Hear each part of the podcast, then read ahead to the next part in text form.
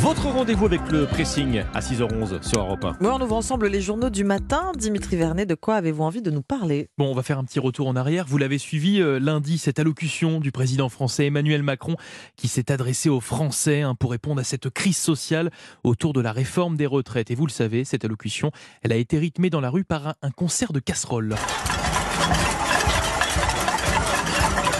Et oui, partout dans l'Hexagone, des Français ont fait entendre leur colère face à, à- face à cette réforme des retraites en tapant bah oui, sur des poêles, euh, des moules à tarte. Alors vous le savez, hein, cette euh, casserole comme euh, arme de contestation politique, ce n'est pas nouveau en France. En 2017 déjà, on assistait euh, à des casserolades, hein, c'est son petit nom, comme on dit, notamment lors des manifestations contre la réforme du Code du travail à Oui. l'époque. C'est une manière de contester qui n'est pas inédite et qui ne vient pas de chez nous non plus. C'est ce que nous relate euh, Ouest France, hein, qui revient sur les origines de ces casserolades. C'est une pratique qui tire ses origines d'Amérique du Sud et du Chili précisément Ah oui. en 1971, année marquée par un durcissement de la droite avec derrière elle une partie de la classe moyenne qui est sortie en fait dans la rue pour manifester contre le gouvernement socialiste de l'époque. Et dans ces manifestations, eh bien les femmes sont sorties symboliquement avec des casseroles. Pourquoi? Eh bien pour renvoyer aux besoins de la population à préoccupations privées. En frappant dans une casserole dans la rue, la sphère privée en fait se met à résonner hors du foyer, un vrai symbole qui a tout de suite tout de suite pris en Mhm. fait dans, le- dans les manifestations chiliennes. Donc dès On- l'origine, on est sur l'expression d'un mécontentement. Exactement, dès l'origine, en 1971, c'est ça. Et en quelques jours, voilà, ce, ce véritable symbole a tout de suite, euh, tout le monde, ça a tout de suite pris. Tout le monde avait sa casserole Ah oui. dans la rue. Ces casserolades chiliennes ont même marqué la région, à tel point que ça a dépassé les frontières du pays.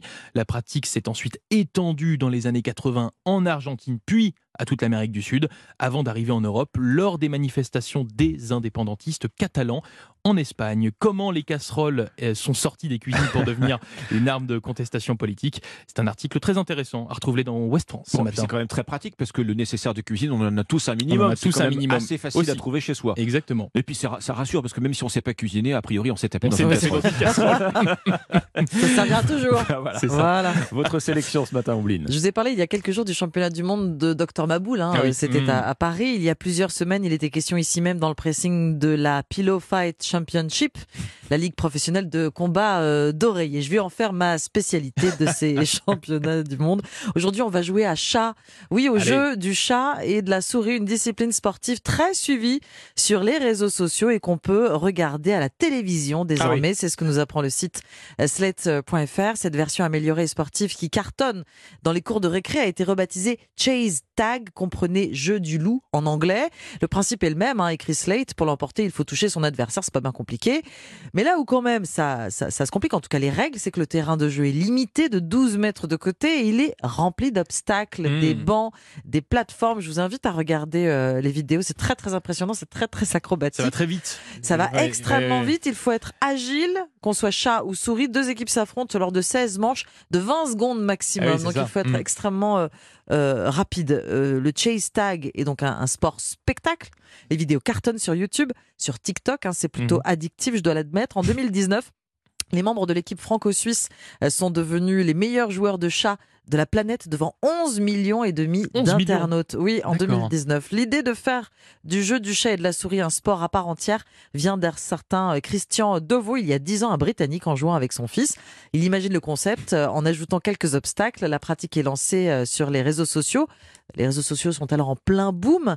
Le premier championnat du monde de Chase Tag se déroule en 2016. L'engouement est suffisant pour que le World Chase Tag arrive à la télévision. Ah oui. C'est le cas en France pour le moment, c'est que du différé, mais sachez que tous les samedis depuis le début du mois, la chaîne L'équipe rediffuse les derniers championnats du monde. Ils ont eu lieu en mai 2022 à Londres, prochaine diffusion ce samedi, donc sur euh, Hmm. votre petit écran. À quand le Chase Tag aux Jeux Olympiques? Bah, Il faut déposer sa candidature.